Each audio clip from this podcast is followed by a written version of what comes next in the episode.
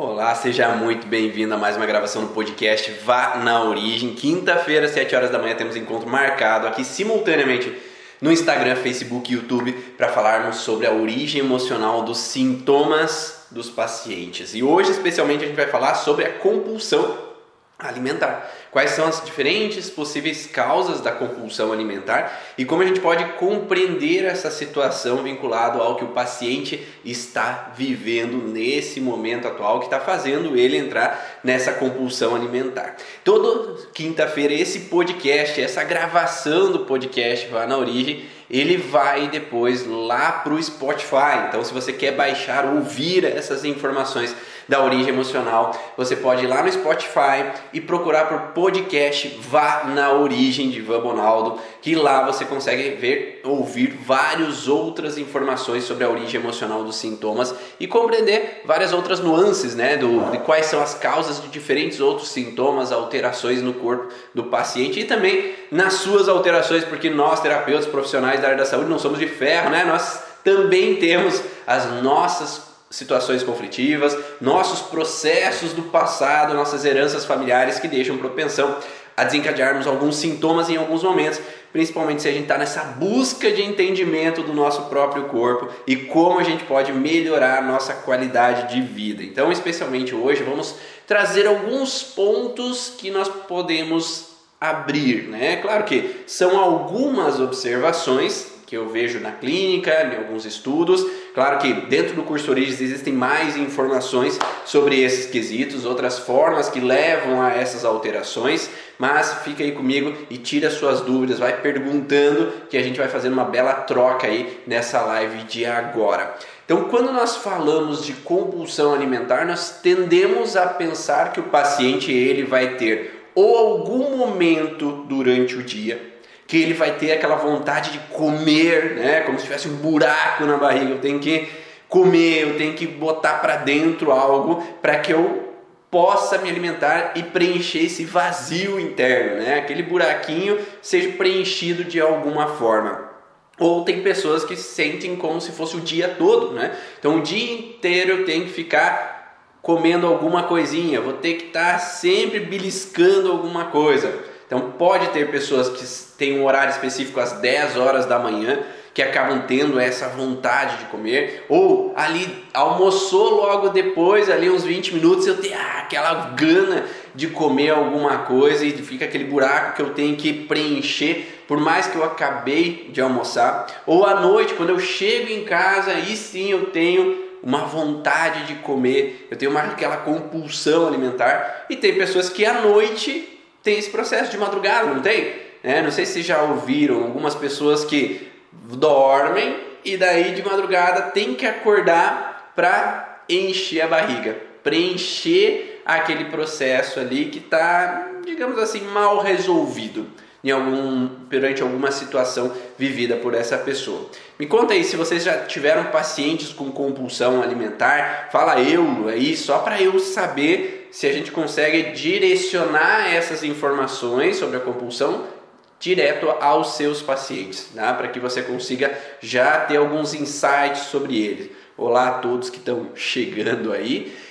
Quando nós falamos então na compulsão, nós temos dois conflitos principais que a gente tende a observar no paciente. Dois órgãos ou dois tecidos, né? É o mesmo órgão, mas tem tecidos diferentes do mesmo órgão, hormônios liberados diferentes do mesmo órgão que acabam trazendo essa sensação de compulsão, né?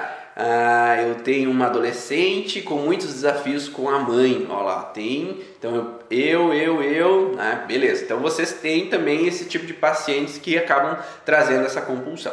Quando a gente vai estudar dentro do curso Origens, geralmente a gente observa duas nuances específicas inicialmente, né?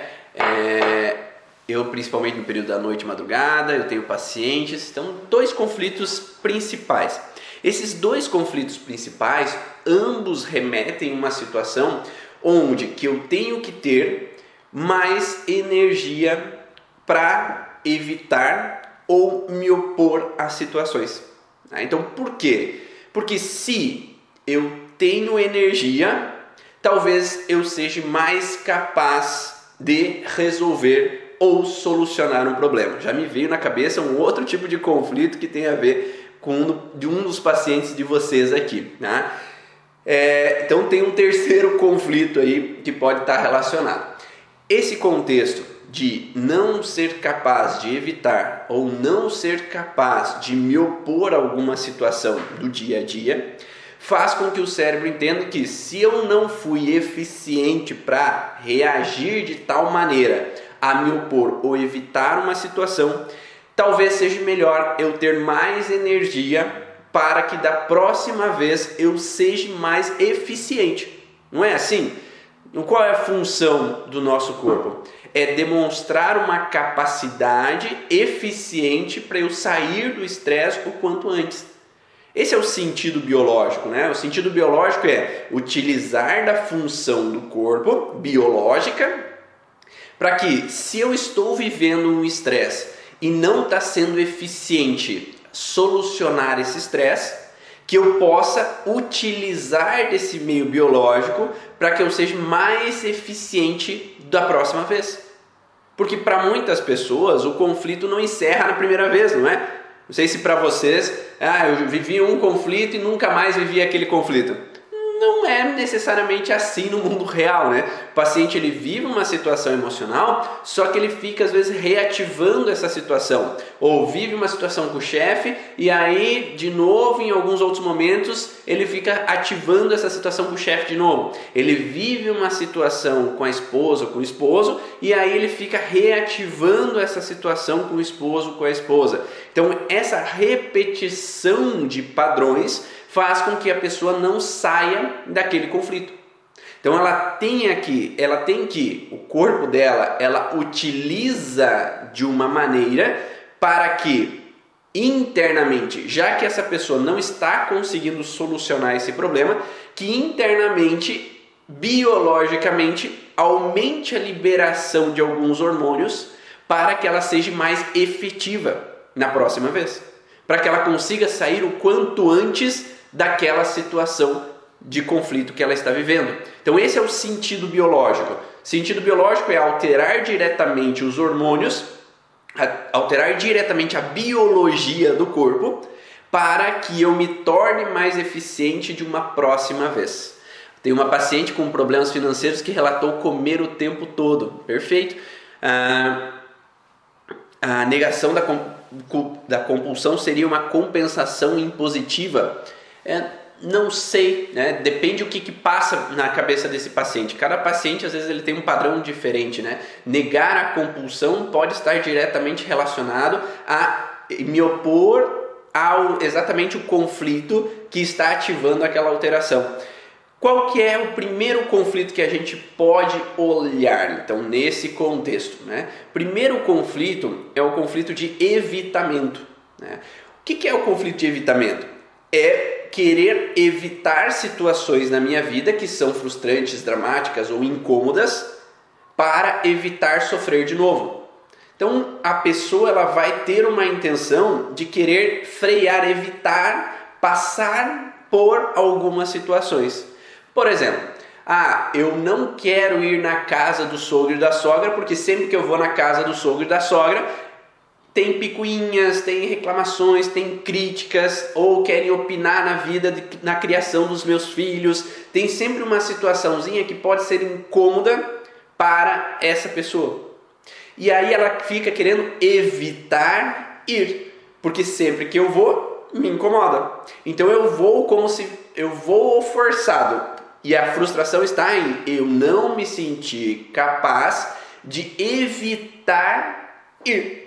Então, esse evitamento que não foi conseguido ser realizado de forma eficiente gera uma frustração. Então, sempre que eu não consigo evitar, eu me frustro. Sempre que eu não consigo evitar, eu me frustro. E aí, esse evitamento impossível de ser evitado faz com que, se eu não consigo racionalmente, né, tomando meus conhecimentos racionais, o meu corpo ele vai tentar usar das suas ferramentas para que eu possa tentar evitar da próxima vez.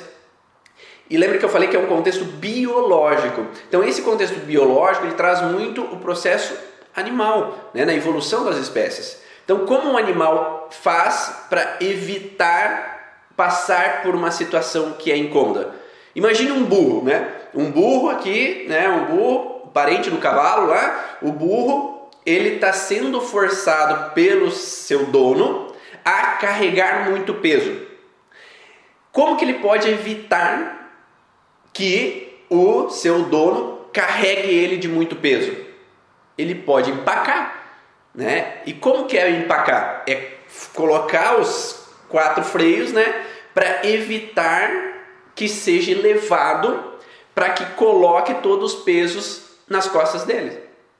Então esse burro, ele vai ter uma situação onde que ele quer evitar uma sobrecarga. Ele quer evitar esse trabalho que é incômodo para ele. Então ele vai tentar de todas as forças, com toda a sua energia, evitar ser levado até essa, esse local onde ela sabe que o dono dele vai encher ele de peso. Mesma coisa acontece no ser humano. O ser humano ele vai tender a buscar mais energia para que eu possa ser mais forte e mais capaz de evitar ser forçado a algo que eu não gosto, a uma sobrecarga, a uma frustração, a um incômodo. Tá ficando claro isso para vocês? Me diz aí, me dá um feedback. Nesse sentido, quando eu vivo situações frustrantes, onde eu me sinto incapaz de evitar essas situações na minha vida, eu vou comer mais para ter mais capacidade de evitar da próxima vez. Então, se o dia todo eu tenho que trabalhar numa coisa que eu não gosto, eu tenho que trabalhar numa coisa que eu não quero e eu não consigo evitar essa situação porque eu preciso desse dinheiro, porque eu não sei, eu não tenho um suporte. Se eu é, chutar o balde dessa empresa, eu vou ficar sem suporte, porque eu não sei se eu vou ter alguém que me dê o suporte que eu espero. E aí eu não posso evitar essa situação de ter que ir para o trabalho. E aí eu fico nessa vontade de comer o dia inteiro como se fosse uma solução para aguentar o tranco, para ter mais energia, para quem sabe em um momento eu conseguir evitar de vez, que eu consiga não ter que ir evitar ter que me deslocar para aquele local.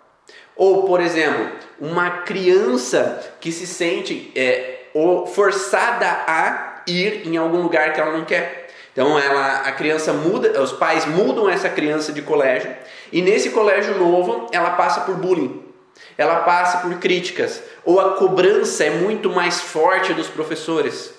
Essa exigência a mais faz com que essa criança queira evitar ir para a escola. Esse evitamento, evitar ter que ir até o colégio, mas ela tem que ir, faz com que ela queira um pouco esse evitar chegar até lá. E esse evitar chegar até lá e passar por esse bullying, passar por essa sensação de exclusão dos amigos, ou sentir-se um pouco deixada de lado, ou incomodada com aquele ambiente, pode fazer com que essa criança se sinta exigida demais e ela quisesse internamente evitar ter que passar por isso. Ou essa criança é cobrada demais pelos pais, ela é cobrada demais pelos professores. Então eu queria evitar essa cobrança. Eu queria evitar ter que passar por isso.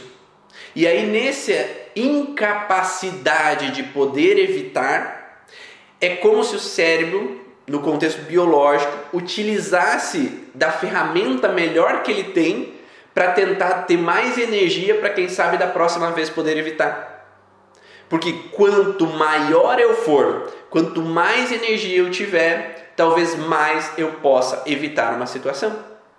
Não é assim no mundo animal? O mundo animal não é o seguinte: quanto menor o animal, mais em risco ele ele tá de ter que se submeter às coisas que ele não quer ou a perigos no dia a dia dele. Quanto maior o animal, mais ele tem a capacidade de confrontar as adversidades, os inimigos dele, né, os predadores dele.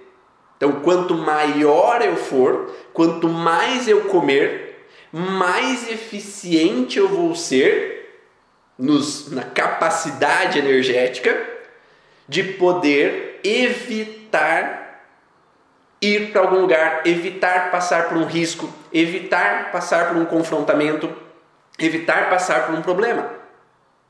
E isso faz com que eu coma como mais energia, consumir mais energia para eu poder evitar um problema.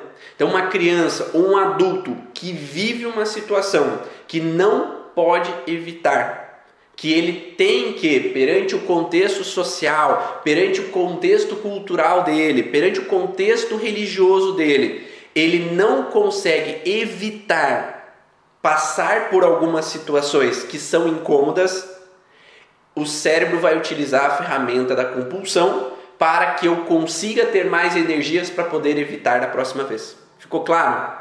Quando não conseguimos evitar de nos cobrar demais, também entra nesse contexto. A gente se cobra demais porque a gente quer evitar um julgamento, evitar uma crítica, evitar um confrontamento, evitar uma não aceitação pelos outros. Então nós nos cobramos, ou os pacientes se cobram, porque eles querem evitar um problema. Quantas crianças que se sentem atacadas constantemente pelos pais com críticas, com reclamações, que nunca tá bom o suficiente, que nasceu o irmão mais novo e ela tem que dar o suporte ou ele tem que dar o suporte e ela não pode, essa criança não consegue evitar essas situações corriqueiras ali, dia após dia, de cobrança, de pressão, de responsabilidades. Ela não pode evitar essa pressão da família. Se eu não consigo evitar essa situação, eu entro na compulsão para ser mais forte, para tentar, ou ter mais energia para tentar evitar essa situação de novo. Então, essa compulsão para essa criança vai trazer um contexto de evitamento. Ou eu, a paciente tem a mãe acamada, ou a mãe com alguma doença, ou a mãe com Alzheimer, a mãe com alguma dificuldade, e ela sente essa paciente que ela tem que dar conta de cuidar da mãe, por mais que ela tenha cinco irmãos, por mais que ela tenha oito irmãos, por mais que ela tenha outras pessoas, mas ela não consegue evitar a responsabilidade única de ter que dar conta de cuidar da sua mãe ou do seu pai. E esse não conseguir evitar de ter que passar por aquilo sem ajuda de outras pessoas, acaba trazendo uma sensação que eu tenho que buscar mais energia para conseguir evitar esses problemas. Então eu tenho que ter uma compulsão alimentar para eu conseguir aguentar o tranco, para eu conseguir dar conta dessa situação. Faz sentido para vocês?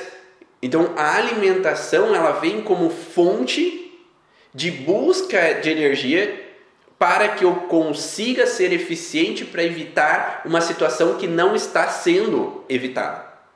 É uma situação onde que eu tenho que fazer. Eu tenho que passar por aquilo. E ninguém me auxilia naquele processo. Ninguém auxilia a cuidar da minha mãe, ninguém me auxilia a tomar outra decisão. Porque nesse contexto de evitamento, principalmente a energia dessa pessoa, desse paciente, ela está num contexto de querer que as outras pessoas me auxiliem para que eu evite passar por aquilo. Então eu estou esperando que meus irmãos me auxiliem. Não é uma questão minha, né? Essa paciente, ela não tem a questão dela que, ah, agora eu vou chutar o balde e não vou fazer mais nada. Não, eu espero que meus irmãos deem o suporte. Talvez essa pessoa não peça para os irmãos ajuda. Mas eu quero evitar essa situação de ter que ir até minha mãe cuidar, mas eu estou esperando que outras pessoas façam por mim. Eu não quero mais trabalhar com aquilo, mas eu estou esperando que o meu esposo ou minha esposa tome a decisão por mim. Eu quero evitar, mas eu espero que a outra pessoa pense que eu não quero mais aquilo e que me tire daquela profissão. Então eu quero evitar aquela situação, mas muitas vezes eu estou esperando que outra pessoa faça por mim. Ou que nem o burro que eu falei lá anteriormente, né? O burro ele está empacado porque eu estou esperando que o meu dono entenda que eu não quero carregar aquele peso.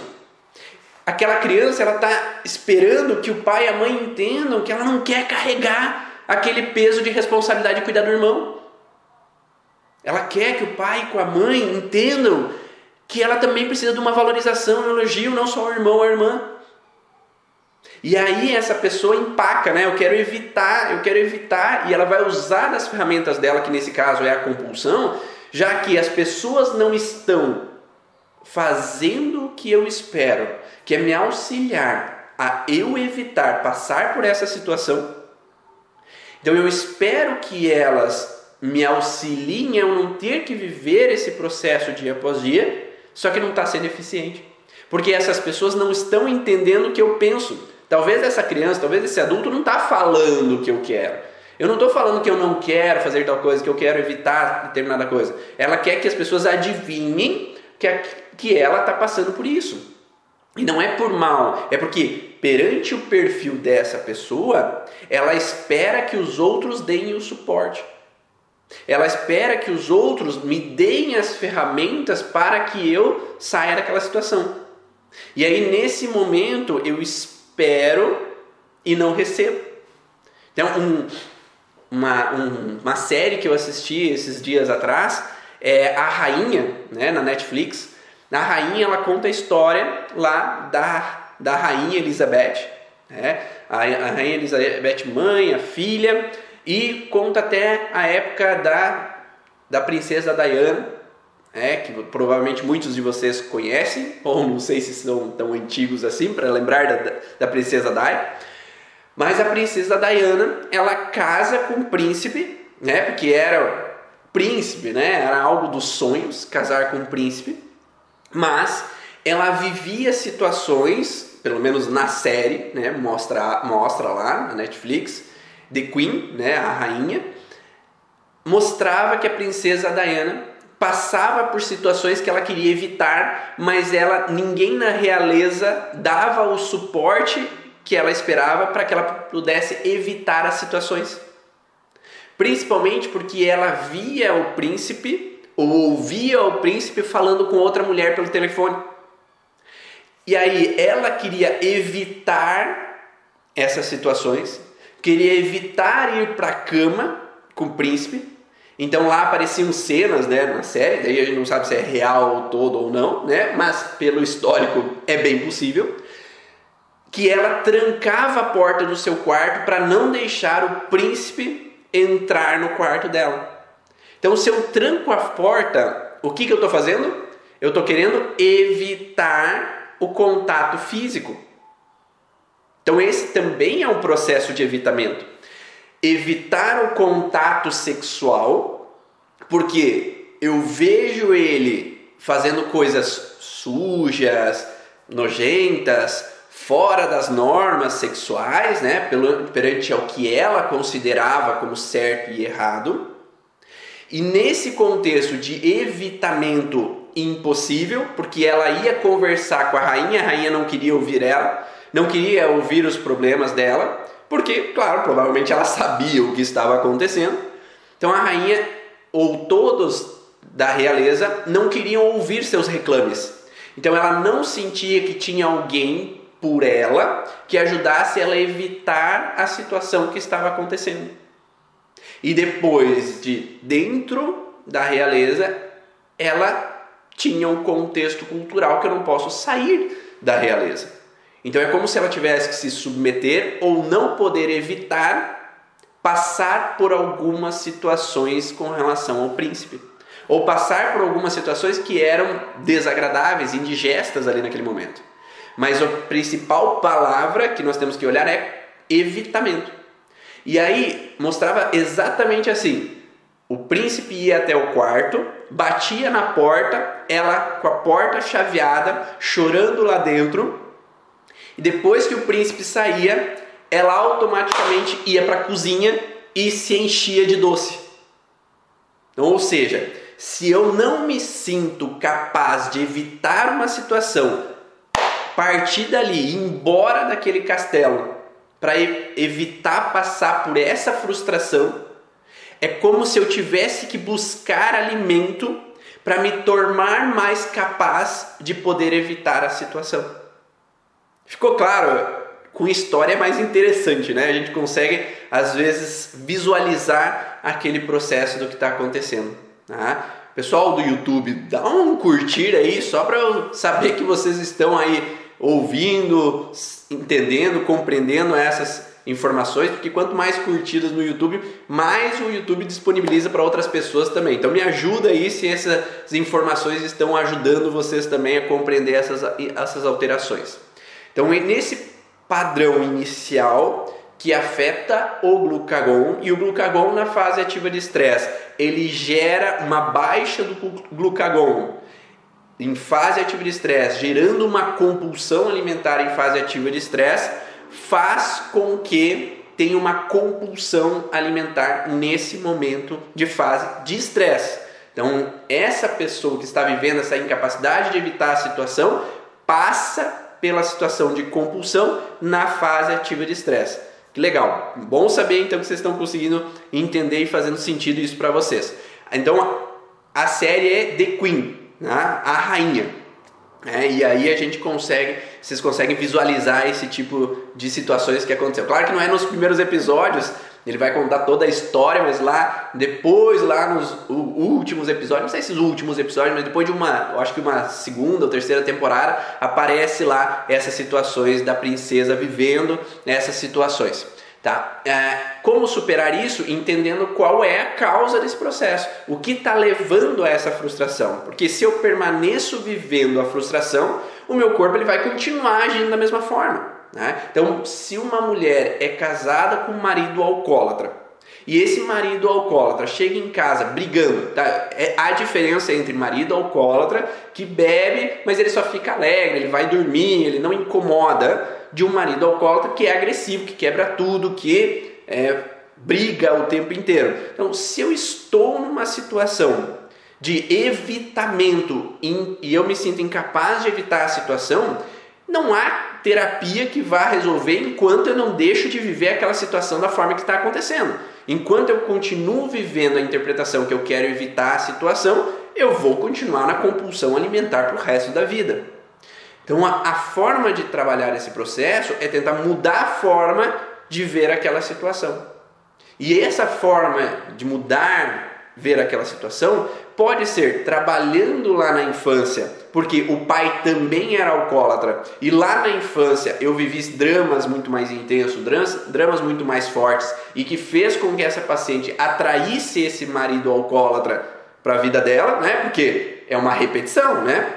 Se há uma repetição, há um porquê. Então aquilo que não foi solucionado com o pai, eu reativo no parceiro, e aí aquilo que não trabalhei lá de infância, eu replico na situação, no relacionamento atual. Então é preciso trabalhar essa situação do passado. Aquilo que não foi resolvido, aquele homem que foi excluído, aquele pai que foi rejeitado, aquela frustração que não foi assimilada lá no passado. Ou se a família dessa mulher, por exemplo, é, vamos colocar um homem, né? A família desse homem, vamos só mudar, mas vocês podem entender dos dois lados, né? Tanto mulher quanto homem. A família desse homem viveu muitos abusos sexuais.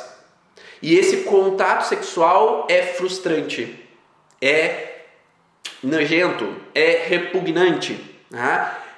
Esse contato sexual pela família, ele é percebido e trazido para a história desses descendentes que contato físico tem que ser evitado porque foi repugnante em algum momento. Eu tenho que evitar porque é incômodo para essas pessoas. E aí essa pessoa, esse descendente, por mais que não viveu um contato sexual incômodo, ele traz essa percepção e pode ter já nos primeiros relacionamentos ou com o parceiro ou com a parceira que casa, um evitamento ao contexto sexual. Porque eu já trago informações transgeracionais que contato físico é frustrante. É incômodo. Então esse evitamento eu já vou trazer de berço e aí eu vou já entrar no relacionamento tentando evitar ir para a cama. Porque a forma com que a avó usava ou vô usava é ir para a cama o mais tarde possível, evitar, de novo, né? Eu evito ir para a cama ou eu durmo no outro quarto e evito ir para eu evitar o ato sexual, que pode levar a uma gravidez, que pode levar a um contato desagradável, que pode levar a um transtorno. E aí, enquanto esse transgeracional não está resolvido, essa pessoa ela vai no relacionamento atual entrar no evitamento de novo, ir para a cama mais tarde, ou ficar irritada para evitar o ato sexual. Então eu vou usar de alguma alternativa para não passar por aquilo. Então vai associar essa compulsão alimentar a um baixo libido, por exemplo, uma dificuldade de chegar ao orgasmo, uma dor na relação sexual. Então eu vou ativar um padrão associado entre órgãos e tecidos. Mas a compulsão talvez seja uma forma, principalmente à noite, de evitar passar por aquela situação que é à noite. Então, se essa pessoa tem compulsão à noite, uma das possibilidades é que à noite eu tenho que evitar alguma situação. Ou à noite eu tenho que evitar ir para a cama.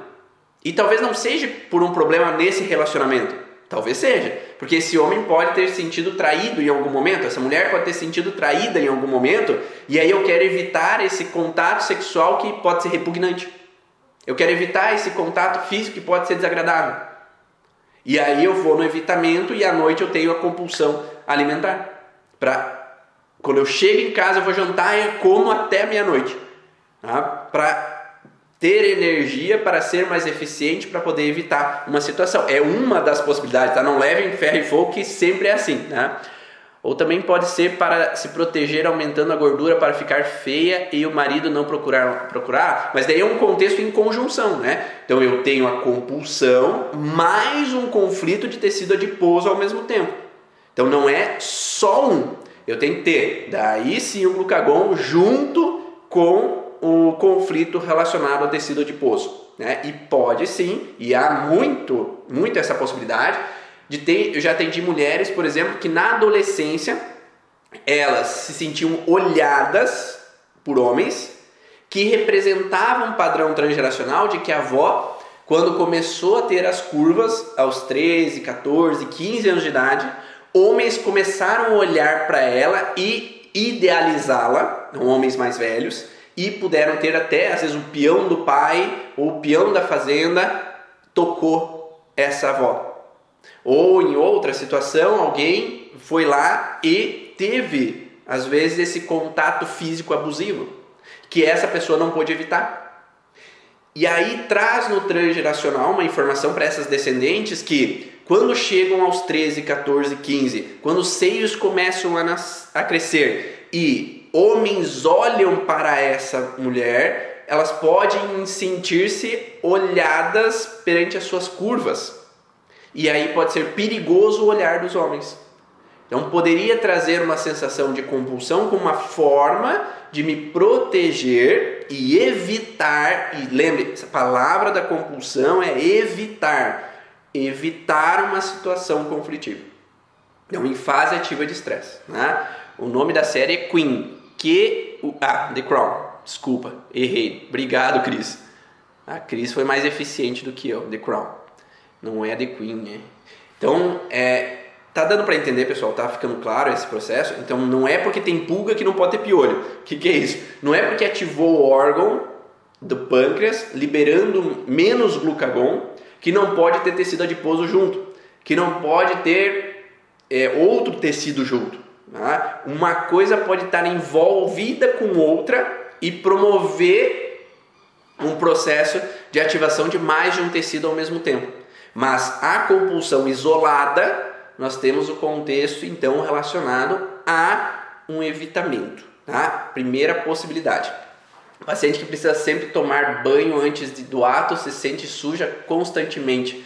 Pode ser um contexto de sujeira realmente que se eu tenho que tomar banho antes, eu pensaria que eu me sinto suja para o meu parceiro, para o meu parceiro, para minha parceira, né? Então, se eu me sinto suja para o meu parceiro, minha parceira, eu vou me sentir que ele possa não gostar de mim suja, né? Então, eu posso ter um padrão daí eu me sentindo culpada por alguma coisa ou eu me sentindo suja por alguma coisa. Agora, se eu tomo banho depois, eu posso sentir que me sujou, né? Então é a sensação que o contato físico pode ter sido representado como sujo, né?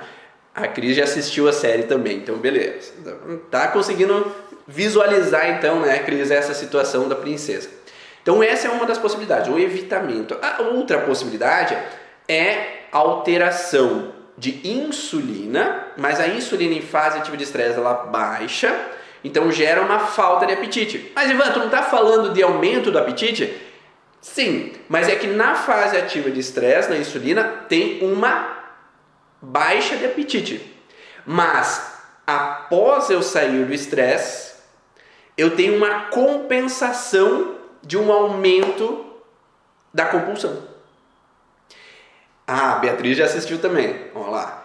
Então, nesse contexto, quando eu estou em fase ativa de estresse, eu não tenho apetite porque eu tenho que me opor. Então, lembra que eu falei que no evitamento eu espero que outra pessoa decida por mim ou me ajude a evitar uma situação, ou não me force a ir para algum lugar onde é que, eu, que eu não quero ir, onde que eu me sinto inseguro. Eu quero evitar que meus pais me levem para uma situação nova, para o médico, para fazer uma cirurgia, para fazer um procedimento dentário. Então eu quero que as outras pessoas não me levem. Agora, no contexto da insulina, eu tenho um processo mais de ação. Eu vou confrontar, eu vou me opor, eu vou brigar para não ir para algum lugar. Tá? Então tem uma, um processo muito mais de ação. Esse processo de ação faz com que, em fase de estresse, eu tenho que é, eu tenho que confrontar, me opor à situação. Sabe aquela pessoa que ela é do contra? Ela é opositora? Ela não cede às coisas? Muito frequentemente está na situação de oposição. E essa situação de oposição, ele tem a ver com esse padrão de confrontamento ativo. Né? Você viu que antes o confrontamento ele não é ativo, porque eu quero evitar, mas que eu quero que as pessoas evitem por mim. É passivo esse processo, porque eu espero que os outros façam. Agora é um confrontamento ativo. Então eu vou usar das minhas alternativas para evitar, ou evitar não, confrontar, frear uma situação. Então eu vou me opor ou alterando a voz ou não indo, ficando emburrado aqui no meu canto e não saindo do lugar onde é que eu estou. Tá? Então eu vou confrontar ativamente. Só que em fase ativa de estresse, quando eu tenho que confrontar ativamente, eu não posso ter apetite, porque eu tenho que confrontar. Então eu não posso parar um pouquinho para comer, eu tenho que confrontar. Então, nesse confrontamento ativo, eu tenho que ser opositor, eu tenho que ser do, do contra, eu tenho que me opor os conflitos da família. Eu tenho que confrontar os desentendimentos da minha mãe com meus irmãos, do meu pai com meus irmãos. Eu tenho que confrontar o desequilíbrio familiar entre meu pai e minha mãe. Eu tenho que confrontar a situação financeira que minha família está vivendo e ativamente ir atrás de resolver o problema. Eu tenho que ativamente me opor ao perigo de falência da família. Eu tenho que ativamente tomar decisões e ir para realizar. Está ficando claro esse processo?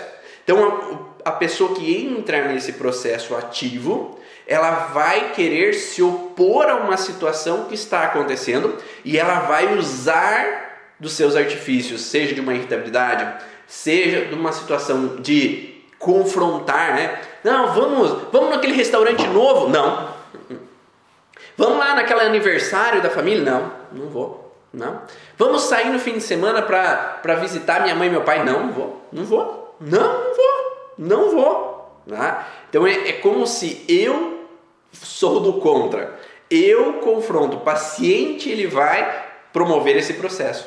Então, se eu vou evitar, ou eu vou confrontar uma situação, ou vou reagir verbalmente ou fisicamente à situação, eu vou ter que usar da minha glicose interna. Então, nesse momento, eu vou usar da glicose que eu já tenho.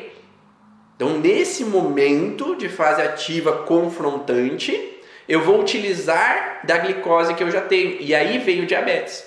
É, o diabetes ele trabalha já com aumento de glicose para que eu já tenha a glicose ali disponível. Eu não preciso ir lá buscar para daí ter. Não, eu já tenho ali a glicose disponível Então aumenta a glicose para que eu possa me opor, para que eu possa confrontar, para que eu possa reagir contra as ações que eu não gosto.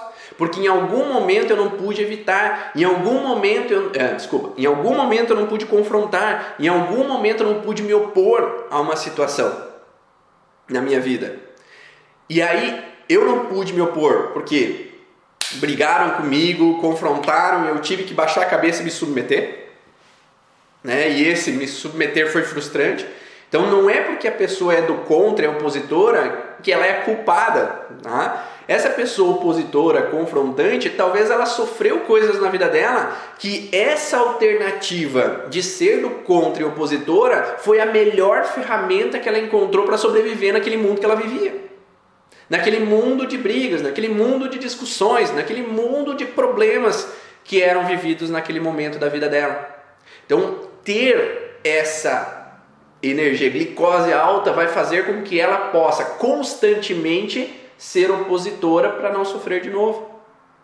Só que se esse confrontamento é profissional, então do dia inteiro eu fico nessa oposição profissional, porque meu sócio quer uma coisa, eu quero outra, e eu tenho que me opor sempre ao que meu sócio quer. Quando eu chego em casa, talvez em casa eu não tenha esse problema. Só que daí quando eu chego em casa, esse paciente chega em casa, ele relaxa. Só que lembra que quando ele relaxa, ele entra numa alteração, que eu tinha glicose alta, agora baixa glicose, e eu tenho uma hipoglicemia, que eu vou ter uma compulsão alimentar em casa. Então esse paciente pode viver conflitos profissionais e à noite ter vontade de comer. Porque eu compenso aquilo que eu fiquei o dia inteiro confrontando, me opondo, resistindo a alguma situação. Ou esse paciente, lá no contexto de casa, ele tem que se opor, confrontar o tempo inteiro, e aí quando vai para o trabalho ele relaxa. E aí eu tenho compulsão no trabalho. Então por isso que tem que conversar com o paciente para entender se o conflito está onde nesse processo, porque ambos os conflitos que eu falei podem desencadear compulsão à noite ou compulsão durante o dia. Só que a gente precisa entender se ele está evitando ou se está confrontando, se opondo à situação, fazendo com que traga então essa compulsão alimentar em determinado momento ali para essa pessoa. E quando é em um horário específico? Esse horário específico, que algumas lives eu já falei, pode estar relacionado ao trilho do conflito. O trilho do conflito é um horário específico onde eu não pude é, evitar uma situação. Então, naquele horário específico, eu não pude evitar uma situação que aconteceu no trabalho. Então, às 10 horas da manhã aconteceu uma coisa que eu não pude evitar. Às 3 horas da tarde eu recebi uma ligação que meu pai, o pai do paciente, ou aconteceu um acidente com um familiar do paciente, ele não pôde evitar aquela situação. Então, naquele horário específico, o cérebro dele reativa a sensação de que eu tenho que comer para ter mais energia para poder evitar que isso aconteça de novo. Então o cérebro ele bate aniversário de horário, né? Quando chega naquele horário é como se tivesse uma representação. Então um paciente que tem sempre, por exemplo, ah, um horário específico do dia que tem um pico de compulsão, a gente começa a pensar o que que esse horário específico tem a ver com alguma história da vida dele. Para que eu possa entender e compreender que aquilo já passou, ele não precisa ficar agora o resto da vida com esse horário estando alerta. Porque o horário foi um alerta em um momento na vida, mas não precisa ser agora. Ou às três horas da manhã aconteceu um destelhamento na casa que esse paciente não pôde evitar e aí alagou tudo e causou um transtorno. Às três horas da manhã ele acorda para ir comer, porque eu tenho que ter energia para caso destelhe de novo a casa naquele horário, eu tenho energia para resolver. Ou a uma hora da manhã, lá aos 18 anos de idade, ele foi para uma festa e ele passou por um processo de briga, discussão que foi traumático para aquela pessoa. Então, naquele horário da uma da manhã, ele tem uma compulsão porque remete àquela situação daquele, eh, daquela discussão, daquela briga, daquele processo que ocorreu em algum momento da vida dele. Essa pessoa opositora, a compulsão se dá apenas por alimentos ou poderia ser por bebida? Pode ser por bebida, por trabalho, depende o como o cérebro dela interpreta a situação. Né? Então cada pessoa é única. Né? Cada pessoa ela representa um conflito de uma maneira. Então a gente precisa entender qual é a representação para essa pessoa. Então, se essa pessoa, por exemplo, aos três meses de vida, ela não pôde evitar o afastamento com a mãe, e a mãe parou de amamentar porque foi trabalhar, que ela foi embora, se afastou, que ela deixou ele na mão naquele momento, ele vai solucionar o processo de não poder evitar a situação de abandono tomando um líquido de novo, não é? Não era o mamá que ele queria, não é o peito da mãe?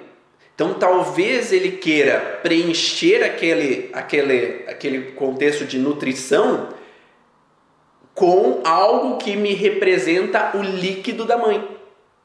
Né? Eu posso ter essa compulsão por beber porque eu quero preencher bucal, né? na região bucal aquela informação. Então pode ter uma situação assim. Né? Ou se eu quero evitar chegar em casa, eu posso ter uma sensação, por exemplo, tem pacientes que é, o avô casou por obrigação aquele casamento arranjado e sentiu preso a esse casamento ou preso a esses filhos. E aí os descendentes homens, eles vão se sentir incomodados, se sentir presos em casa. Então, qual que é a vontade? Mulheres também, tá? Podem se sentir presas em casa. Então, qual que é a vontade?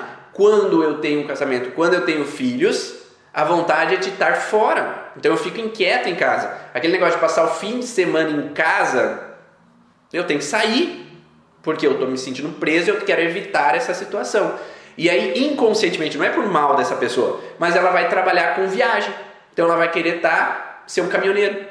Vai querer trabalhar ao ar livre. Vai querer trabalhar em indo para o trabalho. Então estar mais no trabalho pode ser uma solução.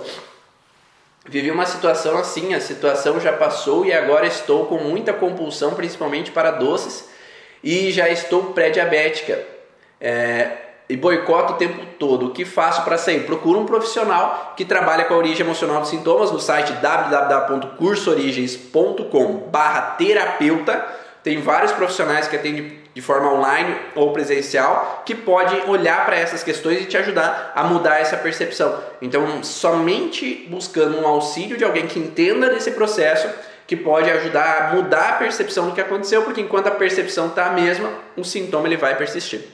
Quando a compulsão é na criança, ela também está vivendo esse conflito ou está apenas refletindo? Ela também pode estar vivendo a situação. É, como eu falei anteriormente, né? eu dei vários exemplos com criança de que a criança é forçada a ir para o colégio, a criança é forçada a mudar a vida dela porque o irmão nasceu, ela é forçada a se submeter a algumas situações, não pode evitar situações conflitivas em casa. A criança vive uma situação de bullying no colégio, os pais não dão suporte e ela não consegue evitar ter que ir para o colégio perante essas situações. Então a criança ela vive essa situação também, desde que os pais não assumam o papel deles de adultos em casa. Né? Não assumam o papel deles de dar esse suporte, ouvir essa criança, acolher essa criança, para que ela possa falar o que é as frustrações dela ou modificar essa percepção que ela passa ali naquele momento, que talvez nem é para tanto, só que talvez ela simplesmente não está entendendo o que está acontecendo, simplesmente não está explicando o que está acontecendo simplesmente não estão acolhendo o que está acontecendo.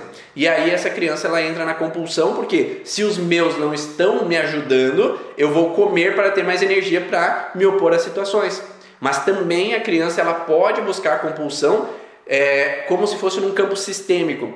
A mãe ela não consegue evitar ou o pai não consegue evitar uma situação e aí essa criança ativa ao mesmo tempo essa frustração e aí ela entra nessa compulsão também. Então pode ser os dois sim. Meu marido ficou órfão da mãe aos 3 anos e até hoje ele não aceita isso. Foi agredido fisicamente depois por madraça também e aos 46 anos tornou-se diabético. Fora que é muito do contra. Não, o diabético ele já entra nesse padrão. Ele já entra nesse padrão de oposição para evitar ou para confrontar as situações que ele viveu na vida dele ele não quer passar de novo pela mesma coisa. Ele não quer passar de novo por situações onde ele não possa se opor, que ele tem que se submeter sem poder se opor àquela situação. Então ele vai ter que ter uma glicose mais alta para conseguir se opor de uma maneira mais fácil. Porque quanto mais glicose, mais energia, mais eficiente eu sou para me opor à situação. Então, é, o contexto do diabetes já está inserido nesse padrão relacionado a me opor à situação. Ah, tem alguma dica para resolver esse caso? Procura um terapeuta. Essa é a melhor dica. É porque se eu não trabalho comigo mesmo, né, é, se eu não consigo trabalhar comigo mesmo, é, se eu não consigo mudar essas informações sozinho, eu preciso de um auxílio para um profissional. Né? É importantíssimo, imprescindível fazer terapia. Todos. Todos, se tivéssemos essa consciência de que todos deveríamos passar por terapia, o mundo seria melhor. Não sei se vocês concordam com isso. Se todos passássemos por terapia, poderíamos olhar para as outras pessoas de uma maneira melhor. Poderíamos olhar para os nossos dramas de uma maneira melhor. Poderíamos passar pelos obstáculos. E é imprescindível o terapeuta profissional da área de saúde passar por isso, por terapia. Porque eu não posso atender outras pessoas sem passar pelo processo. Né? Se eu, como terapeuta, não passo pelos meus processos e mudo o, meu, o que está incomodando em mim, eu não tenho como mudar o outro. Eu não posso ajudar o outro. Tá? Então é imprescindível o terapeuta profissional da área da saúde modificar os seus dramas, as suas fragilidades. Tá? Então é extremamente importante eu modificar. Por quê? Eu posso gastar medicamento para trabalhar com as situações e o resto da vida tomar medicamento para aliviar o sintoma. Só que o, o medicamento ele não vai resolver o sintoma. Ele vai mascarar o sintoma e colocar ele debaixo do tapete. E o, a terapia é um investimento, não é uma despesa.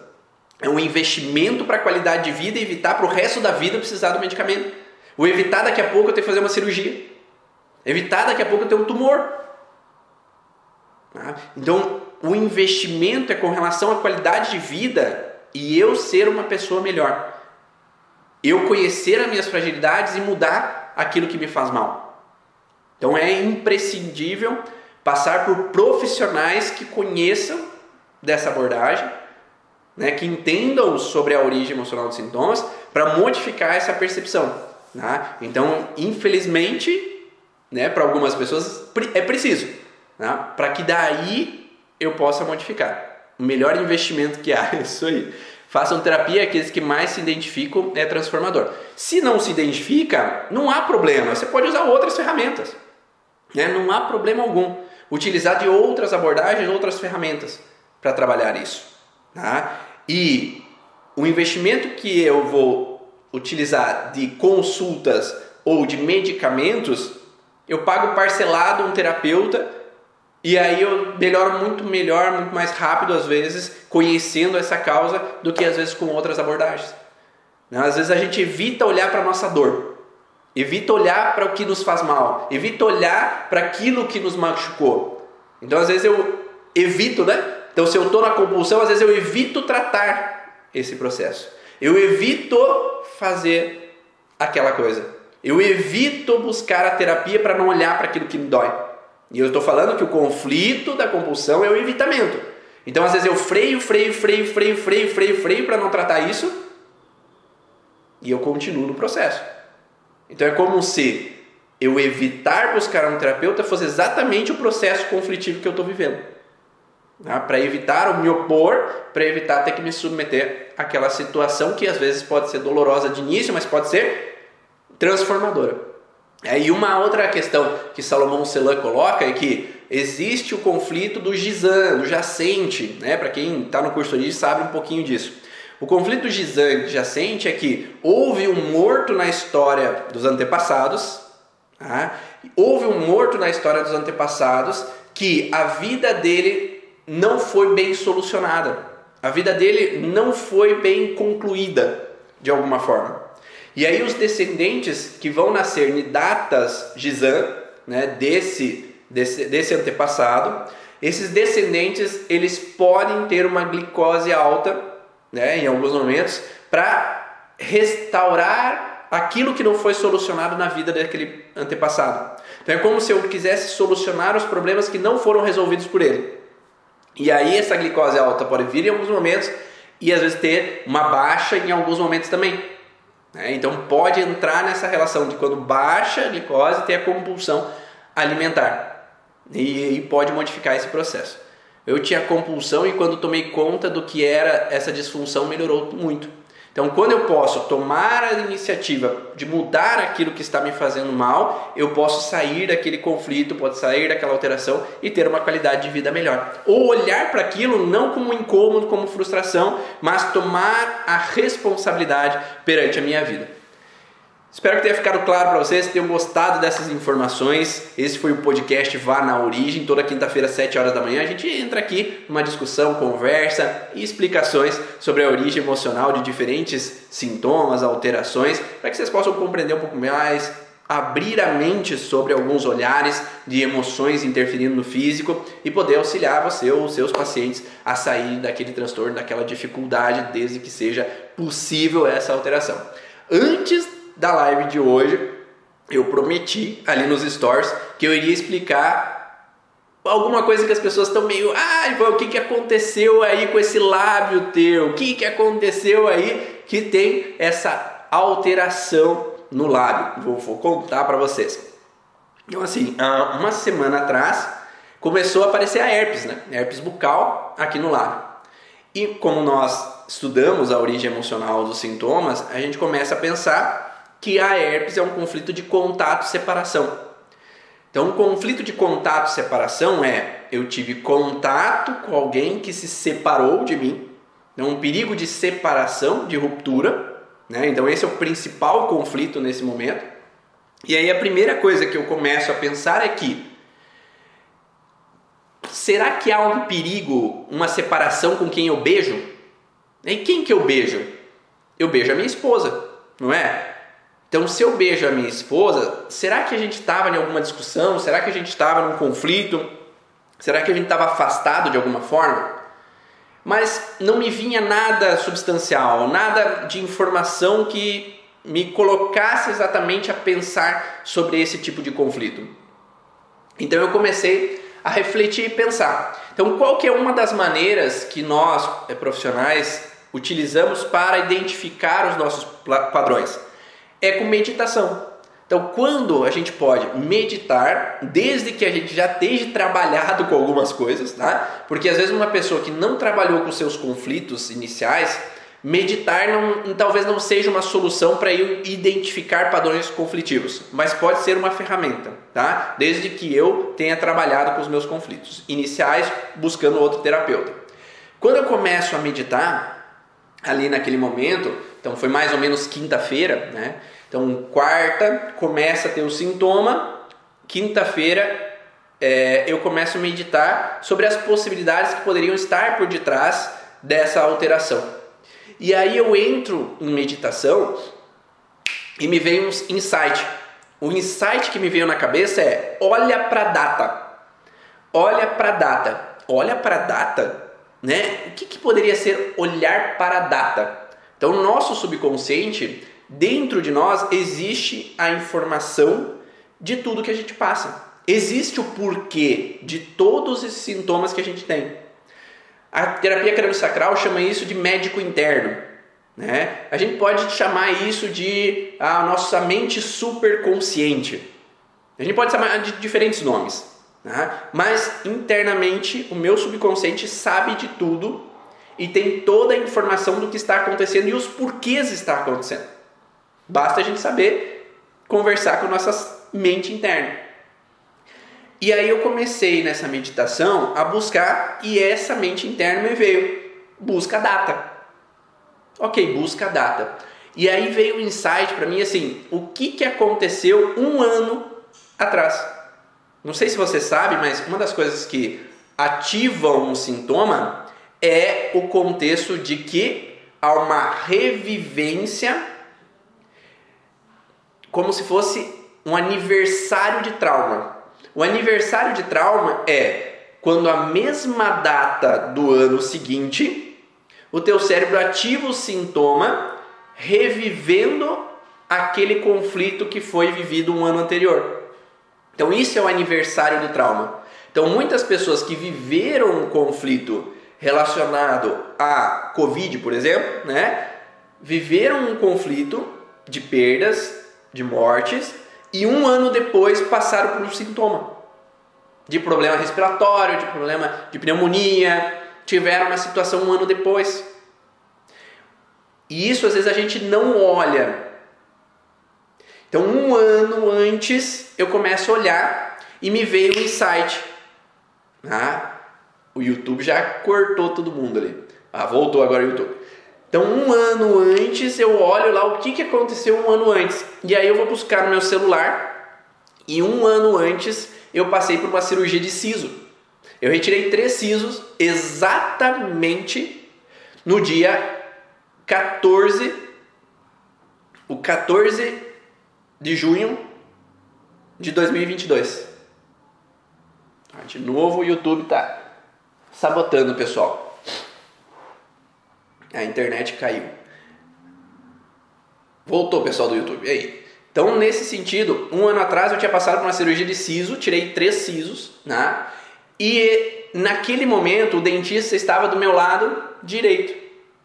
Só que trabalhar sobre conflitos de dentista não é uma coisa que geralmente a gente vai trabalhar. A gente tem tantos outros sintomas que tende a trabalhar que eu não vou trabalhar porque eu fico tenso na cadeira do dentista, certo? Então, naquele momento, eu tinha tensões, porque foi uma hora e pouco, uma hora e meia ali, onde ele colocava a mão aqui, ó, exatamente aqui, para mexer e forçar arrancar o siso.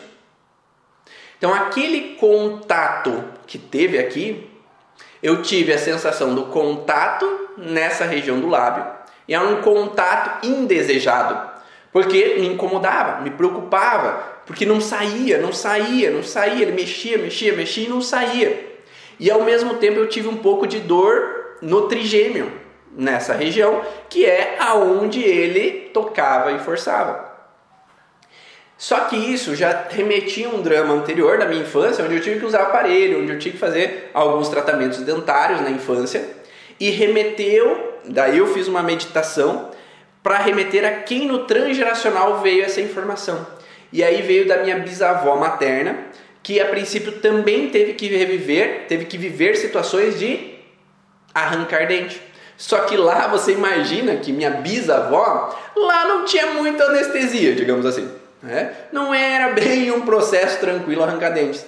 Então aquele conflito transgeracional da minha bisavó trazia uma percepção que dentista ou cadeira de dentista era uma atenção onde havia um contato indesejado, né? porque a pressão ali e a obrigação de ser de ter que ficar ali naquele momento, um contato incômodo que eu queria me separar daquele contato e sair daquela cadeira o mais rápido possível. E aí exatamente um ano depois eu reativo, né, na data de aniversário da situação, o processo conflitivo e aí dispara a herpes, mostrando que você não está mais vivendo aquela situação. Você não repetiu aquela história, tu não está de novo na cadeira, então tu pode relaxar. E aí saio do conflito, e ao sair do conflito, a herpes aparece na fase de resolução, quando eu saio do conflito. Começa a ter a proliferação tecidual, aí entra na PCLA, proliferação, entra na crise epileptoide, de às vezes dar uma sensação, um choquinho, e aí a cicatrização agora, PCLB, para daí voltar o tecido à normalidade. Ah, ficou claro essa informação? Então, para quem estava curioso em saber aqui, agora está explicado essa informação. Então, exatamente um ano depois, reativa a situação de data de aniversário. E aí acontece com alguns pacientes e talvez seja interessante você olhar para isso. Tá? Então, se não houve uma situação prévia para que o paciente pudesse desencadear esse sintoma, será que um ano antes houve alguma situação que exatamente nessa data de hoje o paciente reativa esse conflito e agora o sintoma aparece?